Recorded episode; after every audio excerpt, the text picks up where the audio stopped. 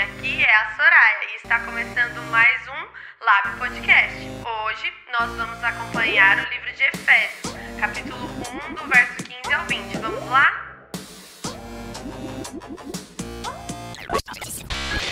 Eu queria convidar você para abrir no livro de Efésios, capítulo 1, versículo 15. Efésios 1, 15.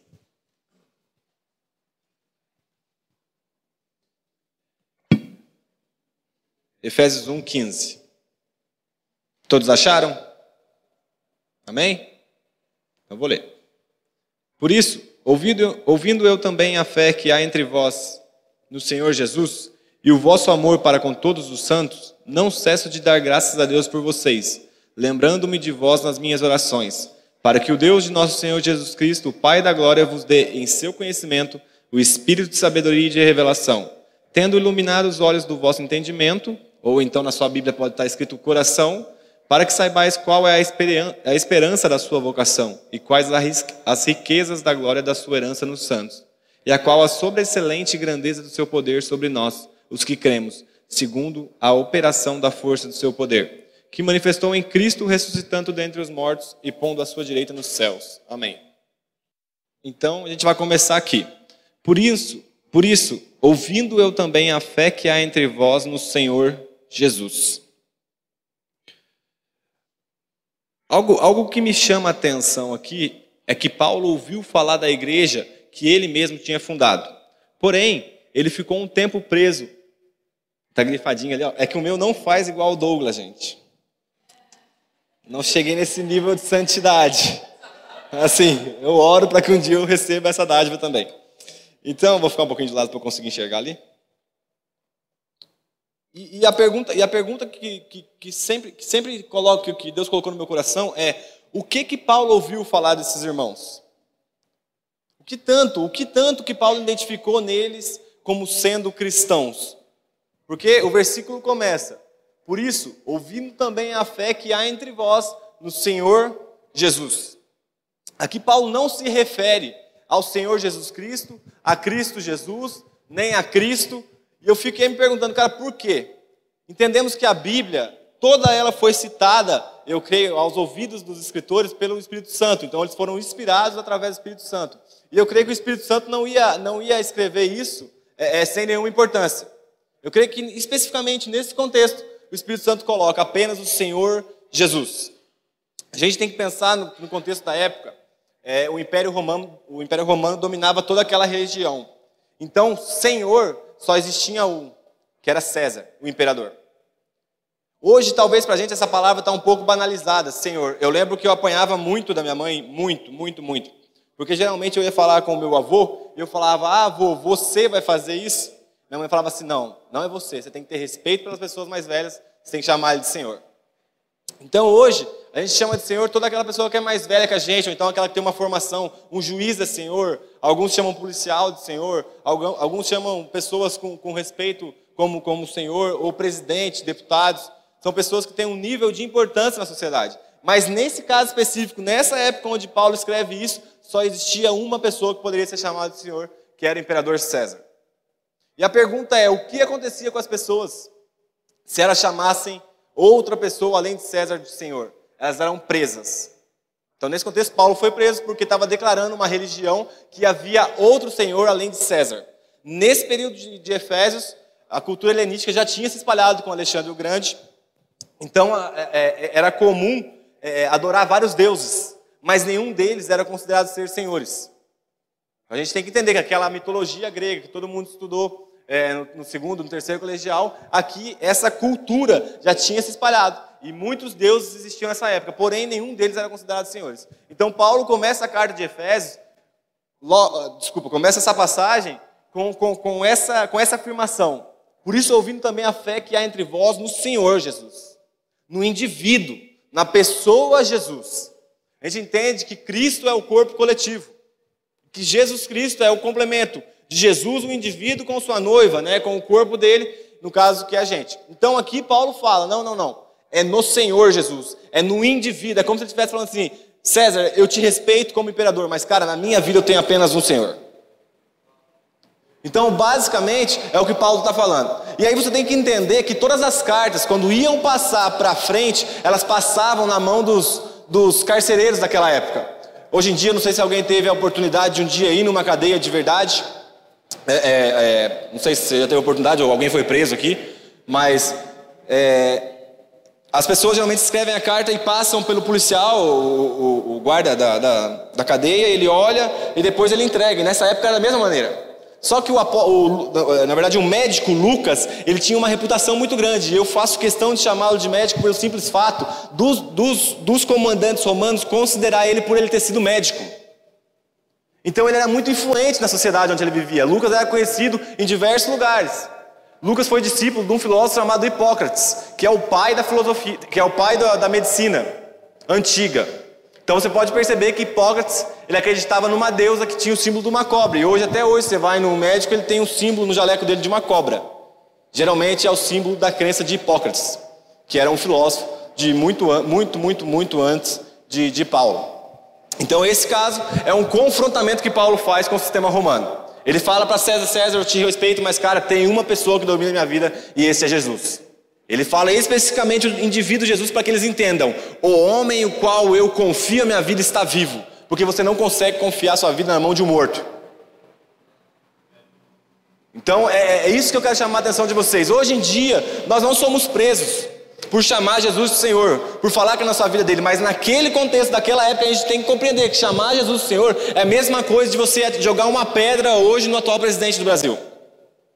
Era a mesma coisa, uma falta de respeito gigantesca, provavelmente você ia ser preso, ou então você era condenado à morte, porque o cristianismo sempre foi é, é, é, alvo de, de caçadas do Império Romano, depois com Constantino não acontece mais isso, ou então você era jogado aos leões para ser comido vivo. E aí você poderia pensar como era a vida dessas pessoas, mas Paulo enfatiza, cara, eu tenho certeza que ele é o Senhor. Ele respeitava sim, Paulo era uma pessoa muito inteligente. Alguns estudiosos falam que se Paulo vivesse na nossa, na nossa, na nossa contemporaneidade, ele teria quatro PHDs. Paulo estudou aos pés de Gamaliel, um grande doutor da lei da época. Mas ainda assim, ele formata que Jesus é o Senhor. A gente tem que ter consciência de que ele, ele, sabia quem era César, ele tinha total consciência do Império Romano, da repreensão que eles faziam sobre o cristianismo, mas ele também tinha total consciência de quem Jesus era. Então eu creio que hoje, para nós, fazendo o nosso contexto, a gente tem, tem que ter noção, cara, que independente do que aconteça na nossa vida, nós temos o Senhor. Nós respeitamos todas as leis dos homens. Nós devemos respeitar a lei dos homens, desde que ela não fira os princípios do Senhor. Porque nós temos o Senhor acima do nosso presidente atual. Amém? E Paulo continua. Você grifa, por favor? E o vosso amor para com todos os santos. O que me chama a atenção aqui é o que que Paulo ouve? O que que Paulo ouve da cidade de Efésio? Basicamente é isso, que eles tinham um Senhor e que eles tinham amor para com todos os santos. E a gente tem que entender muito bem essa formatação do texto que Paulo faz porque não é o inverso. A gente tem que entender que cristão, gente, cristão é aquele que crê no senhorio de Cristo. Ponto final. Cristão não é aquele que faz boas obras, cristão não é aquele que doa aos pobres, cristão não é aquele que é filantrópico, cristão não. Cristão é aquele que tem a fé unicamente em Jesus Cristo. E a partir de Cristo nós temos a fé na Trindade, que, é, que Cristo é a porta para isso. Então nós devemos compreender que Paulo está falando o quê? Gente, a marca dos cristãos. Eu ouvi falar sobre vocês e, eu, e, isso testificou dentro do meu coração com um posicionamento: Jesus é o Senhor, e a partir disso você ama todos os santos. Mas nesse caso especificamente, a gente tem que entender que, que o que Paulo está falando é o amor entre a família dos santos. Esse amor é muito diferente do amor que nós amamos o, o perdido. Porque vamos, vamos fazer um, uma, um, uma brincadeira aqui bem rápida. Eu tenho dois cachorrinhos o Pug e a Amora. O Pug ele é um Yorkshire que chama Pug, mas ele é um Yorkshire. Mulheres. A Ellen colocou o nome. e aí, eu amo os meus dois cachorros. O Pug tem quase 4 anos de idade, a Amora vai fazer dois aninhos. Eu sou apaixonado pelos meus cachorrinhos, cara. Eu dou comida neles, a gente manda dar banho, a gente brinca com eles, a gente cuida muito bem deles, não deixa eles passar frio. Mas a pergunta é: o amor que eu sinto por eles é o mesmo amor que eu sinto pela Ellen? Se tivesse entre a vida e a morte, a Ellen e meus cachorros, você acha que essa balança seria. É, é, é, eu, eu iria falar, ah, cara, mas espera aí, eu amo tanto meu cachorro, mano. Pô, mas também eu gosto da Ellen, pá. Não dá. Óbvio que não. Por quê? Porque o amor que eu tenho por ela é muito maior e é diferente do amor que eu tenho pelos meus cachorros. Então a gente tem que entender que quando Paulo fala aqui, que é o vosso amor para com todos os santos, ele está falando o seguinte: aqui, gente, nós temos uma aliança de sangue. Eu estou falando do amor de nós que somos reunidos através do nome de Jesus. Ele não está falando com relação ao perdido. Então a gente tem que entender que dentro do corpo nós temos níveis de amor. Não existe aquele três amor, o amor filé, o amor eros e o amor ágape. O amor ágape é de Deus. Porém, existe o amor que é apenas da amizade. E tem um amor que é do matrimônio. E tem um amor que é paterno. Então a gente tem que compreender que o que o Paulo fala aqui não é nenhum tipo de amor ao próximo, porque senão a gente vai entender assim: a gente pode amar só aqueles que estão aqui dentro. E na real, a gente vai amar os que estão aqui dentro com outro tipo de amor, e os que estão de fora com outro tipo de amor. É que não dá para explicar sentimento. Sentimento é abstrato. Sentimento não tem forma. Como que eu vou explicar? É, é, Léo, me explica a dor. Meu, é dor. Simplesmente eu sinto. E aqui que está o grande lance. A autoridade de Cristo, você só, você só se submete. E como que eu te explico o que é submissão se você não tiver ela por dentro de você? Porque eu me ajoelhar perante uma pessoa não me faz ser submisso a ela. Porque talvez meu coração esteja longe. Obrigado, cara. Sabe por que a gente falar? No milênio o diabo vai ser solto de novo. Por quê? Porque muitos estarão vendo o reinado de Cristo, estarão vendo o reinado de Jesus, mas não vão aceitar ele dentro do coração. Talvez até mesmo se prostem. Mas o coração deles não vai ser do Senhor. Então a ideia é essa: que a postura externa nunca manifesta a, a rendição interna. O que que manifesta e, e, aqui vai ser um divisor de água para vocês, porque tocou muito meu coração quando eu entendi isso do Espírito. O que que manifesta a minha rendição completa por Cristo? Quando, quando eu amo Ele de uma maneira tal, de uma maneira que não tem limites. Eu amo Ele mais que a minha esposa, eu amo Ele mais que a minha mãe, eu amo Ele mais que o meu pai, eu amo Ele mais do que os meus cachorrinhos, eu amo Ele mais do que vocês são meus irmãos. Mas o fato é que a partir desse amor eu amo todos vocês. Porque nenhum homem comece, consegue amar de verdade sem o Espírito Santo estar dentro dele. Todo amor que não provém do Espírito Santo, ele é intencional. Ele tem vontade de pegar outras coisas para si. Um, filantro, um filantropo, vamos pensar aqui. Como que chamava o cara lá, cara? Falou memória. Rockefeller. Rockefeller. Rockefeller. Ele era um grande filântropo. Um grande, um grande filântropo. Mas era a mesma coisa de ele colocar uma placa desse tamanho, colocando assim: gente, eu ajudo os pobres. Era intencional. Por quê? Porque ele queria ser reconhecido como uma pessoa boa. Era intencional. Isso iria gerar, iria gerar lucro para ele. Então, na real, a gente tem que entender o quê? Que meu amor para com vocês não é, na verdade, para receber nada. Pelo contrário, é para dar. Isso é o amor de Cristo. Quando eu reconheço o senhorinho dele, eu amo vocês por causa dele. Mas a marca que eu deixo para vocês aqui é essas duas. E a pergunta que, a pergunta que eu faço para vocês é: nós somos cristãos? Nós aqui da família de Zuscope cumprimos essas duas provas que Paulo cita? Nós somos cristãos de verdade? Nós temos Cristo como nosso Senhor e nós amamos todos os santos? E quando eu digo todos os santos, gente, é todos os santos. Ali não está limitado aos santos que congrega com você, aos santos que te seguem no Instagram, aos santos do Facebook, não. São todos os santos. E qual que é a doutrina correta? Amar a Cristo, amar a Deus sobre todas as coisas e o seu próximo como a, a si mesmo. Então entenda uma coisa, que nunca vai ser o inverso. Nunca será o inverso. Você nunca vai conseguir amar o próximo para então você chegar em Cristo. Não, pelo contrário, você vai só conseguir amar o seu próximo de verdade quando você se submete ao sionismo de Cristo. Amém? Baseado nisso a gente continua. Deixa eu subir aqui que eu pulei, gente. E 2 Coríntios não precisa abrir.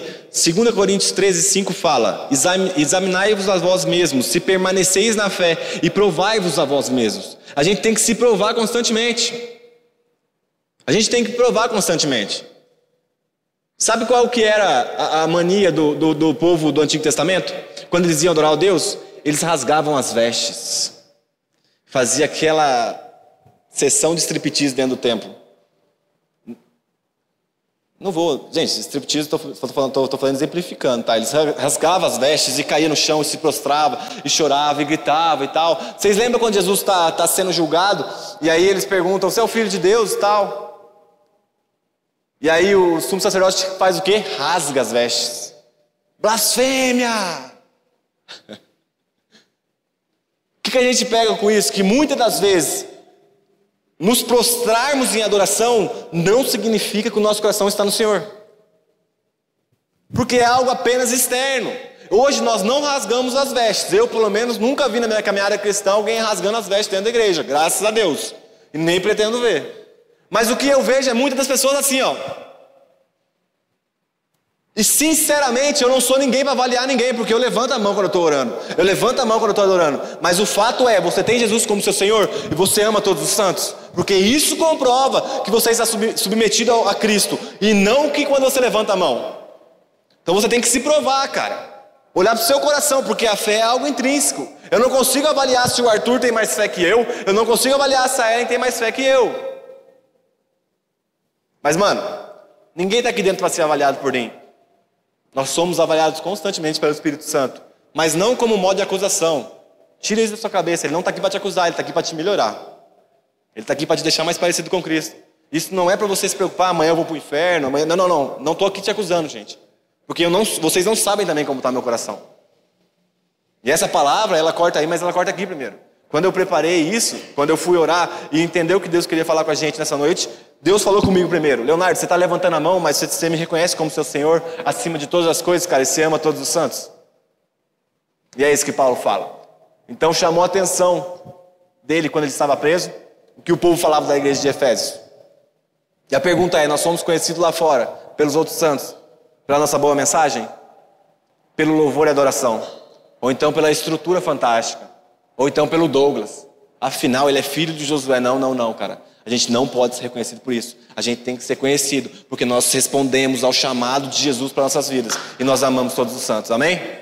E a gente continua. Que a fé, e, e aqui, e aqui é, é, uma comprovação da frase, cara, que a fé sem obras, ela não é nada. E a obra sem a fé também ela não é nada. Lembra do, do, do filantropo? É exatamente isso, cara. Se a gente não tem Cristo como Senhor, não adianta, porque a gente não vai amar o próximo de verdade. Então, primeiro a gente tem que ter fé no, no Senhor Jesus e como indivíduo, como uma pessoa Jesus.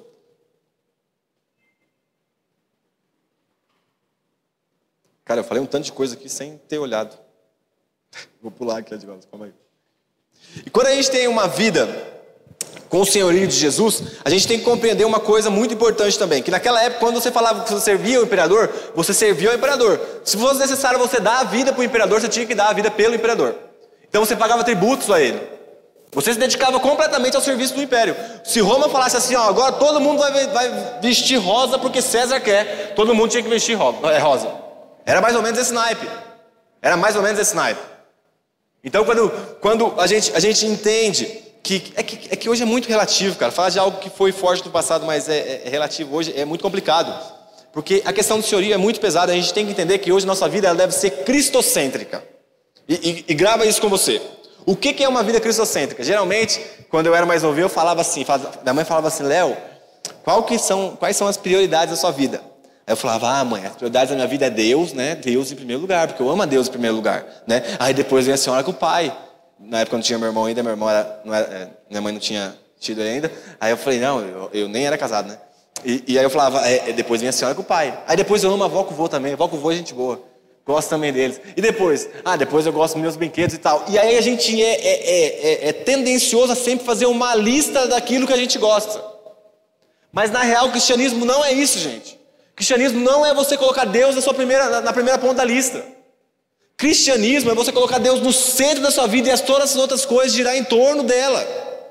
Então, porque eu amo a Deus, o relacionamento com os meus pais deve ser diferente. Porque eu amo a Deus, o meu trabalho deve ser diferente. Porque eu amo a Deus, no meu casamento tem que ser diferente. Então, é uma vida completamente cristocêntrica e não por hierarquias. Porque na realidade, na realidade, não existe prioridades no plural. Essa foi uma palavra criada no século 21. Sempre existiu prioridade no singular. Prioridade no singular. Então eu tenho uma prioridade na minha vida, que é Cristo. E o restante das coisas circula em volta dele. tudo gira em torno, em torno dele. Isso é o senhorio de Cristo. Isso é o senhorio do Senhor Jesus. Eu tenho Ele como Senhor da minha vida e as demais coisas vão circular em volta dele. A minha vida hoje é voltada completamente para o Senhor. E a partir disso, eu faço as outras coisas. E a gente tem que ter consciência nisso, porque até mesmo para confiar nele, cara, em todas as coisas. Muitas das vezes chega no final do mês. E, e, e, todo mundo às vezes fecha no vermelho, é normal, é comum, tá bom, gente? Fica tranquilo. Todo mundo fecha no vermelho às vezes. E, e na real você fica preocupado? É óbvio. Mas, mano, não se preocupe. Se Ele é o Senhor da sua vida, Ele é responsável por você. E talvez esse tempo de conta no vermelho que você está passando, você tem que compreender que é um processo que Deus está tentando te ensinar algo. Você pode falar, Léo, mas eu sou dizimista, Léo. Eu sou ofertante na casa do Senhor. Gente, José, ele foi o, o, um homem que Jesus chamou de pai. E quando ele foi viajar com a Maria, Jesus nasce dentro de um de um, de um, de um curral, cara. Sabe? E aí eu fico pensando, mas que, que espécie de Deus é essa que nós tem? em que permite que seu filho nasça dentro de um coxo. Eu fiquei pensando, mano, nesse mês José não tinha dado o dízimo. Não faz sentido Jesus nascer dentro de um coxo. Mas posso falar uma coisa, cara? Ele nasce dentro de um coxo por causa de uma coisa. Sem o Espírito Santo, nós somos animais e só vivemos para comer. E quando nós vamos, quando nós, quando nós fomos para o coxo e encontramos Cristo, nós nunca mais teremos fome, cara. E esse é o lance.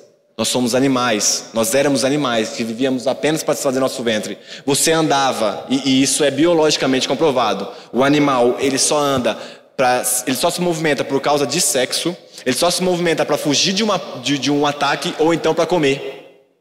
Um homem sem Deus, ele se movimenta por causa de quê, gente? Ou ele movimenta para comer, ou ele movimenta por causa de sexo, ou então para fugir de algum tipo de perigo.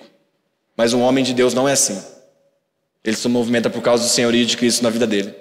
E ainda que Cristo fale, vai para o deserto, ele vai para o deserto, porque ele sabe que lá o Senhor vai cuidar dele, porque ele é Senhor. Amém? Então a ideia é sempre que a gente tenha uma vida cristocêntrica. Então todo cristão, eu anotei aqui, a gente tem que, a gente tem que crer. Isso é base fundamental da nossa confissão. A gente tem que crer na encarnação, no nascimento virginal, no milagre, no milagre envolvido nesse nascimento, crer na geração eterna e no Filho. Isso é a nossa crença. Nós devemos, nós devemos crer que Ele é 100% Deus, 100% homem que nasceu de forma natural, como a maioria de nós nascemos, porém, Ele andou a vida inteira sem pecado. Amém? Isso é o senhorio de Cristo. Ele é essa pessoa. Então, a segunda parte é o vosso amor para com todos os santos, que eu acabei de ler. Então, é que um segue o outro. E a gente tem que entender que a nossa natureza adâmica, a nossa natureza adâmica, ela sempre vai tentar matar alguém, gente. Olha os dois filhos no Éden. Meu, assassinato. O homem saiu da presença de Deus, o homem perdeu a referência de moralismo, o homem perdeu a referência de moral. Eu fico até com medo de falar de moral porque tem advogado na igreja. Eu fico falando de moral, fico, mano, os caras vão falar para mim, Léo, você falou tudo errado. Eu tô brincando. Então o homem perdeu o padrão de moral quando ele sai da presença de Deus. Afinal, se nós somos imperfeitos, nós temos que ter um padrão para medir a nossa imperfeição. Então, se somos imperfeitos, quer dizer que existe um ser perfeito, porque senão não teria a, gente, a definição da gente ser imperfeito. Então, o lance é que a, é, o homem com a natureza adâmica não consegue amar todos os santos. Na realidade, ele vai odiar toda pessoa que ele vê na frente dele. Você pode falar, Léo, mas eu nunca fiz isso, cara. E aí eu vou te dar uma base bíblica para isso. Porque no Tito 3,3, não precisa abrir, porque também nós éramos, no outro tempo, insensatos, desobedientes, extraviados, servindo a várias concupiscências e deleites, vivendo em malícia e inveja, odiando uns aos outros. Tito está falando isso, cara. Isso está na carta de Tito, capítulo 3, versículo 3. E o, e o que o lance é que Paulo soube que realmente aqueles irmãos tinham se convertido porque eles tinham se entregado às duas provas que a gente acabou de falar, que é o senhorio de Cristo e o amor para com todos os santos. E aqui é legal a gente ressaltar uma coisa. Muitas das vezes, quantos aqui são pais de mulheres? Ninguém. O irmão e a irmã lá. O, o, o, o irmão ali. É, eu lembro quando minha irmã, minha irmã foi namorar, aí eu era bem novinho. E aí meu pai falou assim: Mas quem é esse rapaz aí? que você vai trazer em casa para eu conhecer? Ele falou, não, chama, ele chama Gustavo e tal, ele é gente boa. Ele falou, ah, beleza, mas quem que é o pai dele? De onde que ele veio? E aí minha irmã falou, não, ele é filho de tal pessoa, ele é trabalhador, não sei o que, não sei o que. E sempre a gente tem a tendência de avaliar o, o passado da pessoa. Só que quando nós estamos em Cristo, nós não avaliamos mais o passado de onde que ela veio. Nós sempre avaliamos para onde que ela está indo. Então, como que você encontra uma pessoa boa para você casar, cara? Quando você percebe que a vocação dela é apontada completamente para o Senhor. Porque se você ficar avaliando o passado da pessoa, gente, passado, eh, tem, tem, tem um filósofo que chama Nietzsche, ele é ateu. E ele falava que a gente vive um passado eterno. E eu concordo com ele nesse ponto, cara. A gente realmente vive um passado eterno. Porque eu nunca vi bicho mais estranho que querer voltar atrás para consertar as coisas igual o ser humano. A gente sempre quer voltar atrás, cara. Por que, que eu falei aquilo? Poxa, por que, que eu fiz aquilo? Nossa, por que, que eu não dei? Por que, que eu peguei? Por que, que eu xinguei? Por que, que eu briguei? Já percebeu que sempre a gente joga atrás? Mas na real, gente, as coisas velhas se passaram, tudo se fez novo. Agora o nosso foco é olhar para frente. Então, quando eu encontro com alguém, eu não quero saber onde ela veio, eu quero saber para onde ela está indo.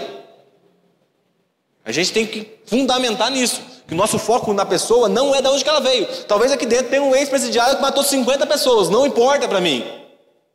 A pergunta é, cara, você está indo para frente? Você está caminhando em direção ao Senhor? Então nisso a gente vai junto. Não importa o seu passado, porque o passado a gente não consegue mudar. É por isso que Deus fez novas todas as coisas. E não ele falou assim: eu vou te dar uma oportunidade de voltar lá atrás e corrigir. Não. Ele fala: ó, a partir de hoje você é uma nova criatura. Então faça as coisas diferentes que você fez no passado. Vocês não estão vendo mais um Leonardo que tinha 17 anos de idade, que era um torcedor organizado, drogado, que se prostituía. Vocês não estão vendo isso mais. Vocês veem um homem regenerado pela graça.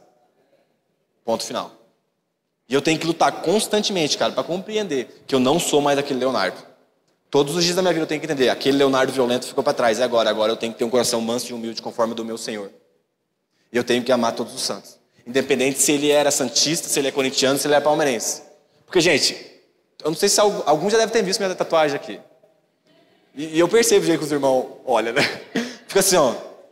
Meu Deus. E, e, mas eu não ligo, eu não ligo não. Eu não ligo.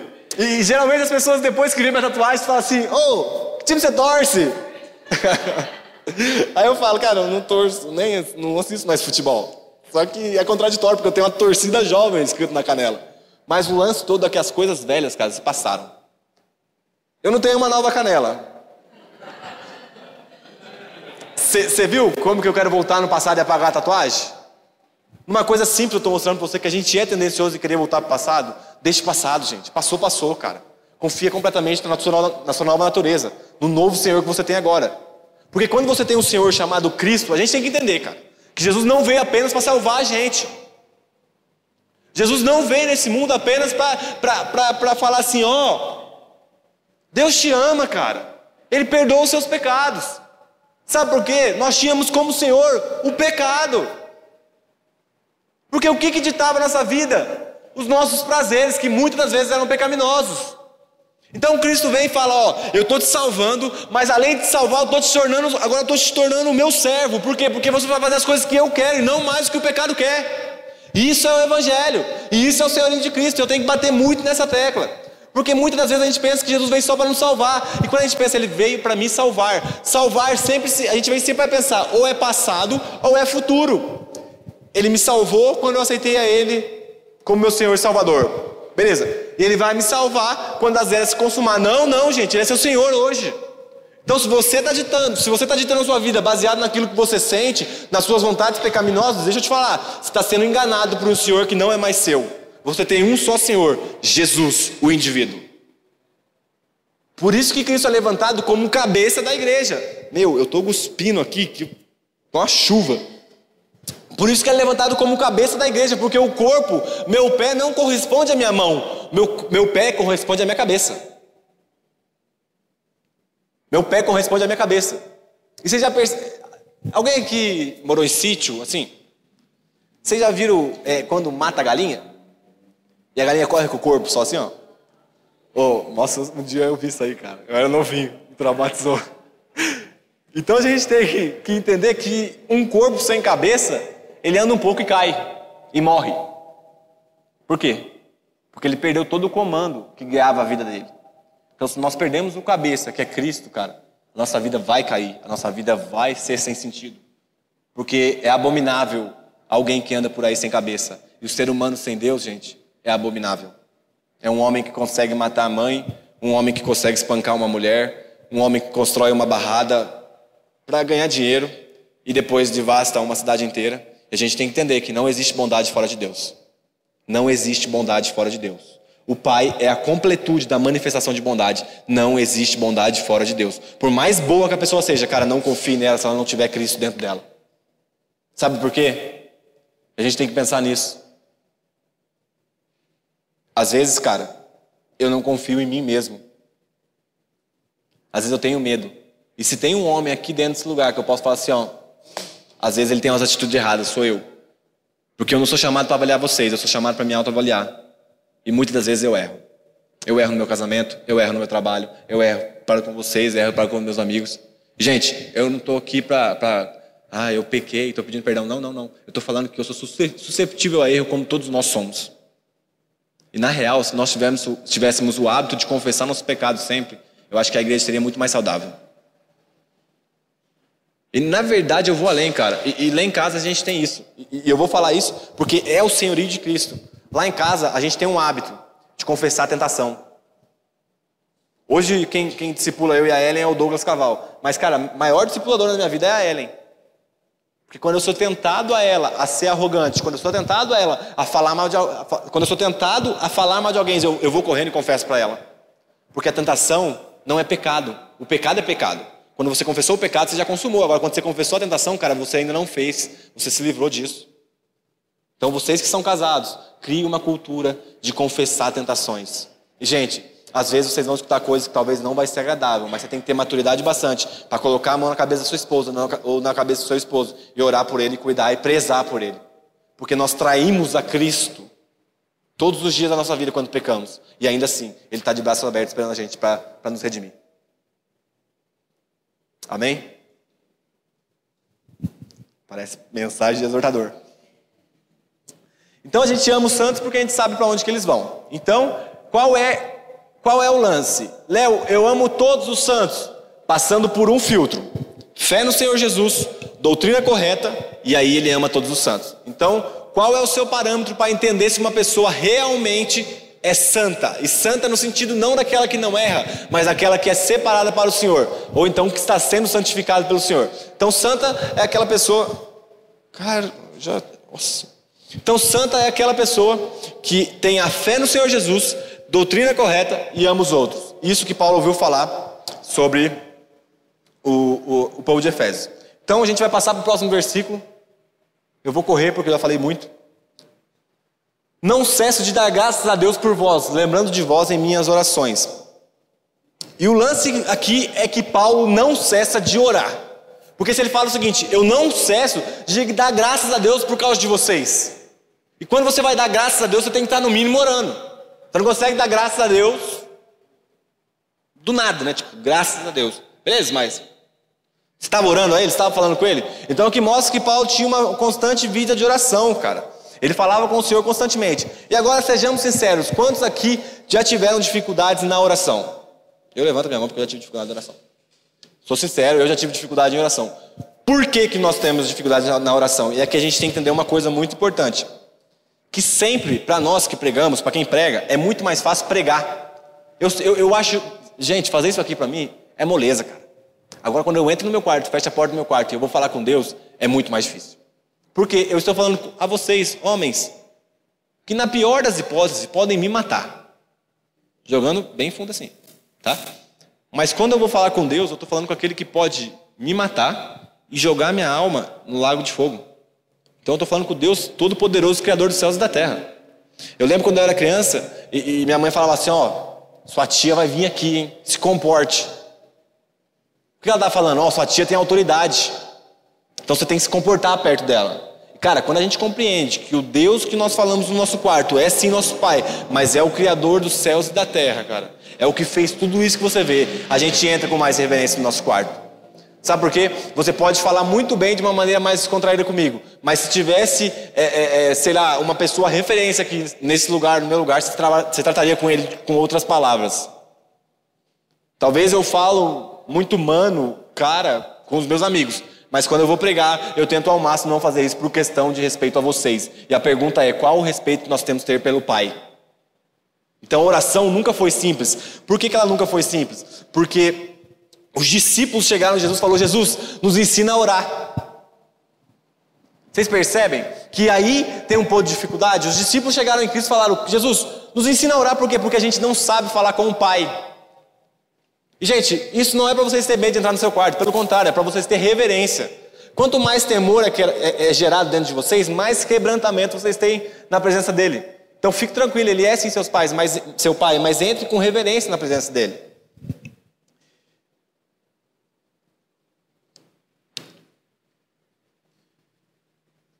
Então, antes de você orar, eu quero que você pense o seguinte: você entra no seu quarto, antes de você falar qualquer palavra com Deus, você fecha seu olho e pensa em tudo que Deus já fez, não só na sua vida, mas em todo o planeta Terra, em toda a criação do, do universo. Você percebe que Ele sustenta toda a rotatividade, toda a harmonia da, da nossa, da nossa, é, do nosso sistema solar, simplesmente com o seu poder. Então você percebe que Ele não é uma pessoa pequena, Ele é uma pessoa gigantesca, que é infinito, não tem limites para medir o tamanho do poder dele. E quando você vai falar com essa pessoa, você tem que ter um pouco mais de respeito.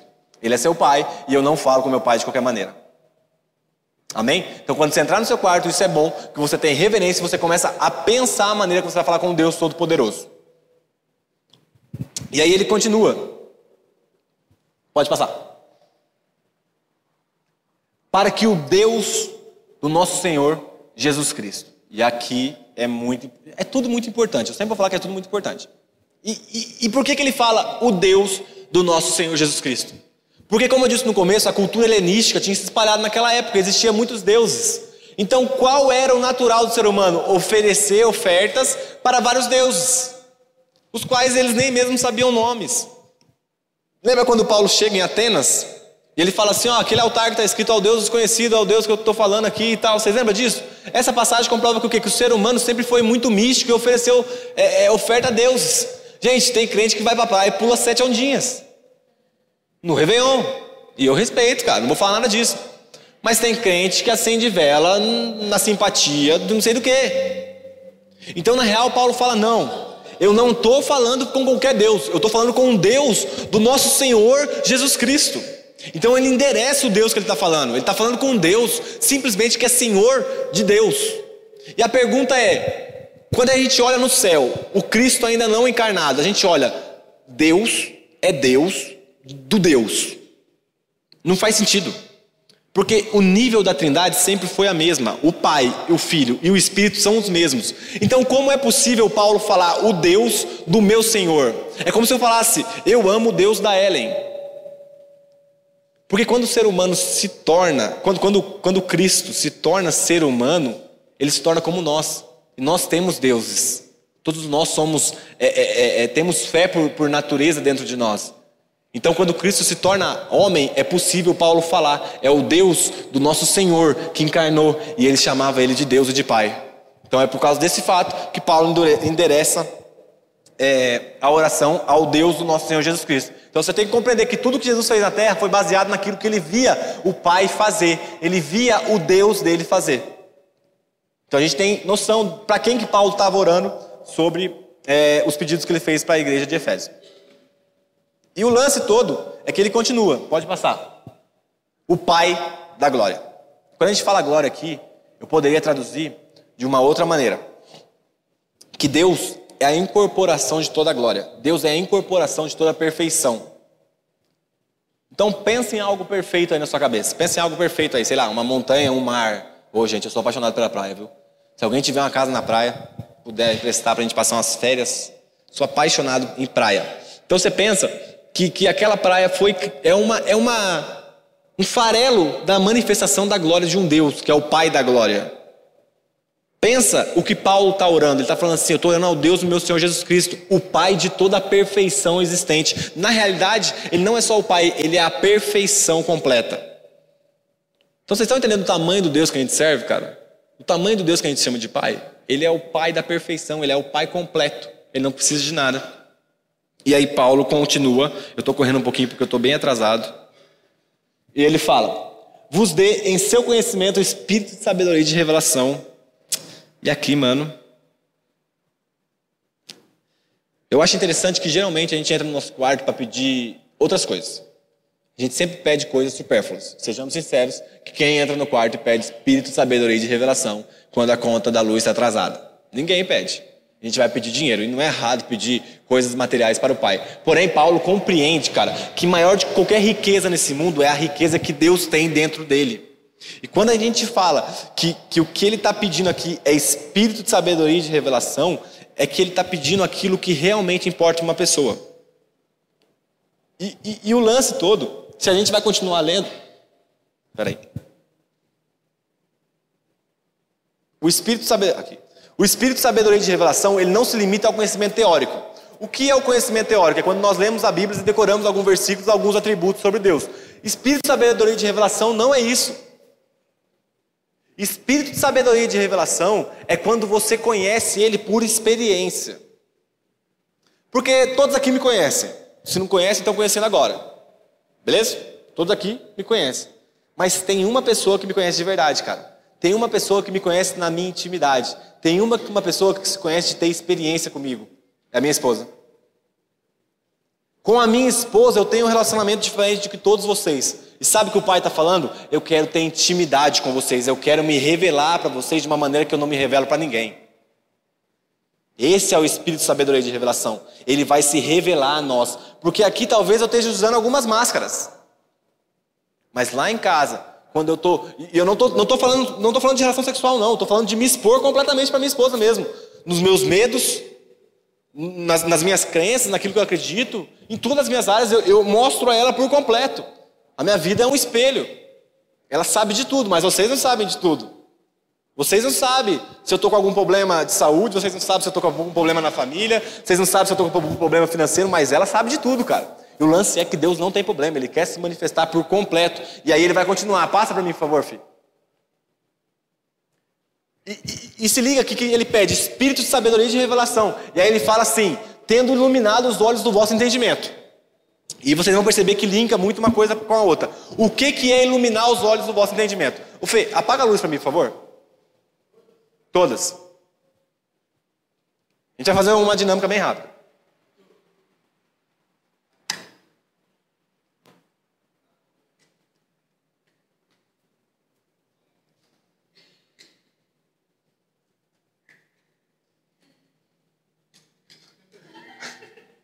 Aí, tá bom. Eu vou apagar isso aqui também.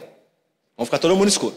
E, é, e, é, e é para a gente entender realmente o que eu estou querendo dizer. Esse, esse iluminado vale dos vossos entendimentos. Porque o lance é que vamos fazer de conta, vamos fazer de conta, tá? Que não tem essa luz também, que não tem como apagar isso aqui.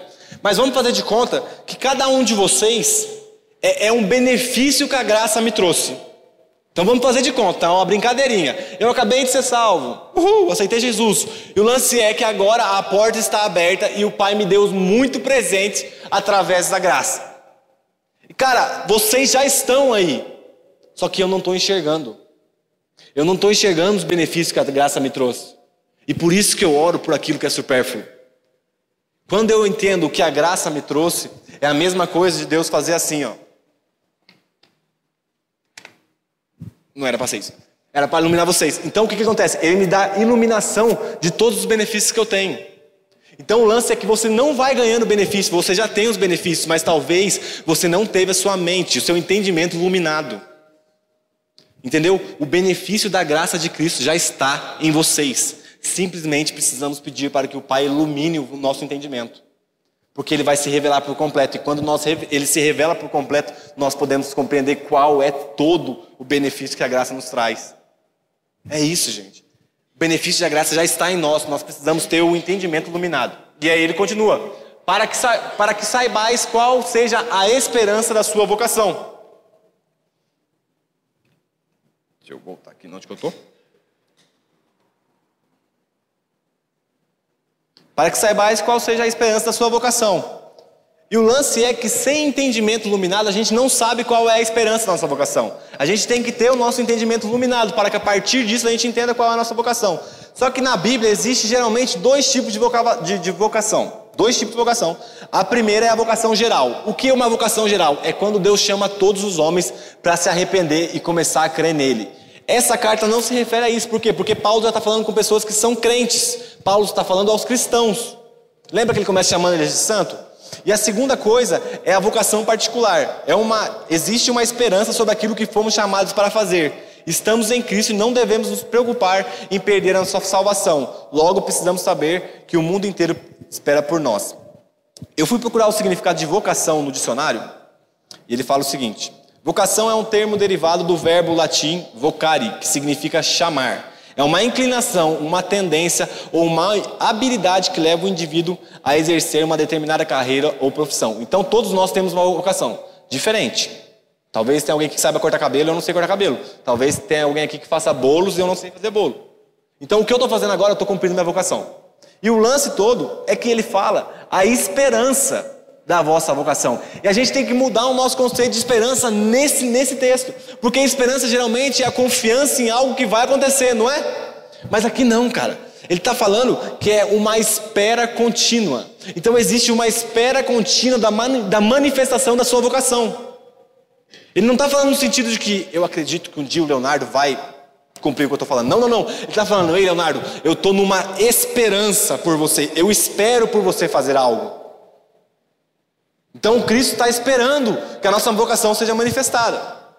E, esperança, o que, que significa? Indica o ato de esperar alguma coisa. Então Ele está esperando a nossa vocação se manifestar. Ele está esperando que nós consigamos cumprir aquilo que Ele propôs para a gente. E a gente continua. Estou tendo que correr, me perdoem. E quais a riqueza? Isso. Para que saibais quais a riqueza da glória da sua herança nos santos. Não, peraí.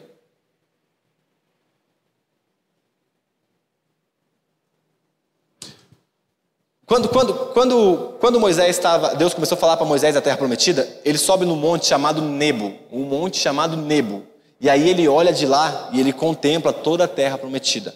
E é mais ou menos isso que a gente faz hoje. A gente sempre sobe num monte, mas não mais físico, mas sim espiritual, e pede para o Pai abrir os olhos do nosso entendimento. Por quê? Para que a gente possa ver de longe como vai ser quando a gente for completamente transformado nele. E é essa a herança que a gente vai receber, o quê? Nos tornarmos como Cristo. E qual é a herança que Deus vai receber? Nós, sendo todo mundo parecido com Jesus. E não só parecido, mas na verdade igual a Jesus. E aí Paulo fala também em Romanos. Tenho por certo que as aflições do tempo presente não se comparam com a glória que em vós há de ser revelada. Então nós temos aflições do tempo presente, mas tem uma glória que vai ser revelada em nós, e isso é nossa herança. Isso vai ser revelado em nós. E a Bíblia continua. E qual sobreexcelente, estou acabando, tá bom, gente? E qual sobreexcelente grandeza do seu poder sobre nós, os que cremos segundo a operação da força do seu poder. Aqui Paulo faz um pleonasmo um sobreexcelente, um sobreexcelente. É excelente sobre. Excelente por si só já é algo excelente. Então não tem como você ter algo melhor que o excelente. É, é, é pleonasmo, Paulo fala isso. Mas ele está tentando explicar de maneira impossível. Porque em palavras a gente nunca vai conseguir explicar qual foi o poder de Deus manifestado em nós quando ele nos tira da morte para a vida. Então o que, que Paulo está falando? Que o poder que foi manifestado já em nós é muito maior do que tudo que aconteceu no Antigo Testamento. Porque no Antigo Testamento Deus sempre se manifestava externamente, mas o homem continuava do mesmo jeito. Agora não, nós temos uma nova natureza. E a pergunta é, na verdade, afirmação é, cara, que essa, essa manifestação interna ela é muito maior do que qualquer, manifestação externa que Deus vai fazer. A gente tem que compreender isso que a maior manifestação que existe na nossa vida é Ele ter trocado a nossa velha natureza adâmica pela nova natureza de Cristo. Isso é a maior manifestação do poder de Deus.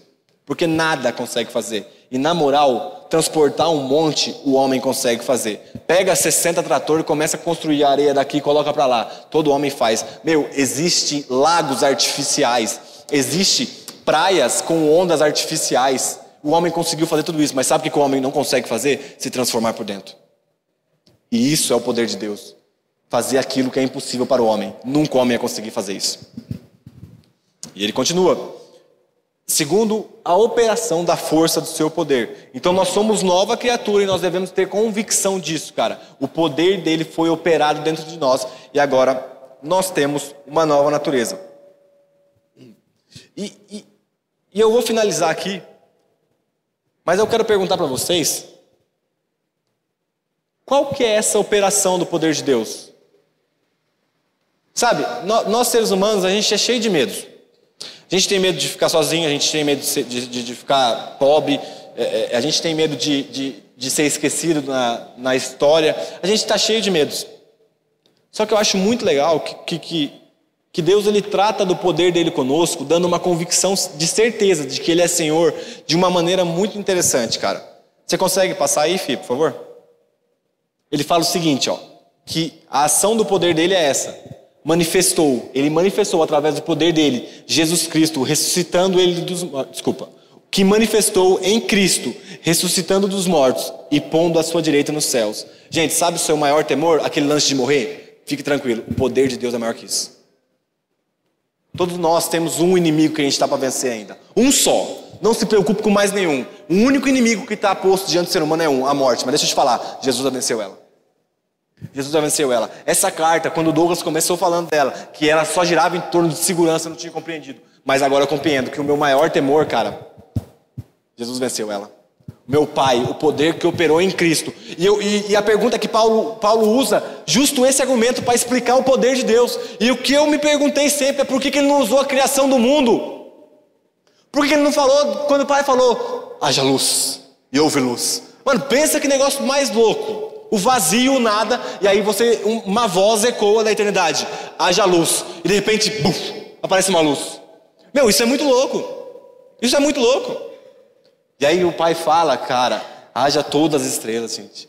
Olha que lindo, começa a criar, sabe? Cria o planeta Terra. Cria tudo com, com a sua exatidão perfeita, cara. E eu me encanto com isso. Mas, cara,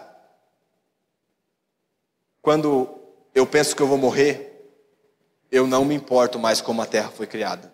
Quando eu penso que eu vou morrer, eu não me importo mais se eu vou estar pobre, se eu vou estar rico. Quando eu penso que eu vou morrer, eu não me importo se vão esquecer de mim. O lance é que eu não quero morrer. E, mano, não adianta falar para mim assim, ah, Léo, eu tenho vontade de morrer. Mentira, gente. Mentira, cara. Mentira. Porque quando aperta, vamos pular de paraquedas. Não vai ninguém. Realmente. Eu vou, eu, às vezes eu viajo com o Douglas. E aí eu vou no avião, cara, eu fico, mano, o negócio cair, cara não tenho o que fazer, né? Tipo, caiu.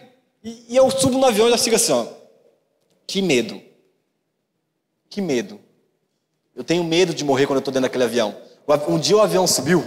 Cara, esse dia eu fiquei branco. O avião subiu assim, ó. Estava em São Paulo. A gente estava saindo de Guarulhos. Acho que a gente estava indo para Brasília. E aí o avião subiu. Ele dá maior gás, né? Quem andou de avião sabe. Aí de repente ele subiu tipo um pouquinho e desligou o motor. Tipo, oh, Mano, eu olhei pro Douglas assim, eu grudei no banco, cara. Eu falei, gente, não pode cair, você tá dentro desse avião, cara. Como que Deus vai derrubar esse avião? Tô brincando. Mas quando eu vou viajar com o Douglas, eu falo, mano, Jesus não vai derrubar isso, cara. Douglas tá aqui, velho. Se fosse só eu, eu preocuparia. Mas o Douglas tá aqui, Jesus, o senhor não vai. Mas o lance é que quando ele fez aquilo, e foi um procedimento normal do, do, do piloto, cara, eu gelei por dentro. Naquele momento eu tava lendo um livrinho sobre. Eu tava lendo o Azorhag que é do pastor Antônio Carlos Costa, que vai falar sobre a manifestação nas estruturas de poder. E o livro fala muito sobre fé, que a gente tem que acreditar que Jesus Cristo vai nos colocar na posição de honra. Eu fiquei, é, Jesus vai me colocar na posição. Eu acredito, meu, quando o avião desligou aquela turbina, cara, eu gelei. Eu não acreditava mais em nada. Eu falei, mano, eu vou morrer. Porque é instinto natural. Sabe o que acontece? Você, biologicamente, seu corpo solta um hormônio chamado adrenalina. Quando solta isso, você vai fazer de tudo para se defender. Acho que foi o Douglas que falou isso um dia. Quando você prende um animal, um animal acuado, e ele percebe que ele está sofrendo um risco de morte, ele tem duas coisas a fazer: ou ele ataca ou ele foge. Então, geralmente, quando você está vendo um cachorro acuado, lá em casa eu tenho um cachorro. Gente, o cachorro é desse tamanho, cara. Ele me morde. Não sei porquê. E, e, mas eu percebo que quando ele está acuado, eu geralmente eu vou num cantinho, ele fica na lavanderia assim, e aí eu chego bem pertinho dele, ele fica. E mano, não tem pra onde correr, sabe o que ele faz? Ele me ataca. Porque é instinto natural da gente atacar quando a gente vai morrer. É instinto natural. Não se preocupe. É natural. É natural. Todo mundo tem medo de morrer, gente. Eu, eu, eu tenho medo de sofrer. Muito medo de sofrer. Mas é natural. Só que Deus, tá, o que Paulo está falando aqui, cara, é que ainda que a gente morra, não tem problema. Ele já ressuscitou um homem dos mortos. A gente não vai ser difícil para ele também. Então essa carta vai girar muito em torno de segurança. essa carta vai fechar com segurança. A gente tem que entender que a graça já nos deu vários benefícios e um delas, e uma delas é, é ressuscitar com Cristo, cara. O qual já aconteceu. Nós já estamos ressuscitados com ele, sentado à direita de Deus. Eu não vou entrar muito na questão da ressurreição, porque eu falei para o Douglas que esse versículo acaba no meio e ressuscitando Jesus Cristo do morto, começa o versículo 20. Então é para eu até o versículo 19. Mas eu precisava falar isso, cara. Que o maior dos seus temores, Jesus Cristo já venceu. Não se preocupe com a morte. Não se preocupe. Isso é um benefício da graça. A promessa da ressurreição. Ainda que você estava com o seu entendimento fechado, neste momento eu creio que o Espírito Santo pode ter abrido seu entendimento e, a, e os seus olhos foram iluminados, cara. Um cego, ele tem olho, cara. Todo cego, ele tem um olho. E o lance é que muitas vezes a gente tendo o olho, a gente não enxerga, sabe por quê? Porque tem um véu por dentro. O cego precisa tirar a opacidade, a escuridão de dentro dele. O olho já está ali. E o fato é, a graça já está ali. Mas o meu entendimento tem que ser iluminado para isso. Iluminado completo.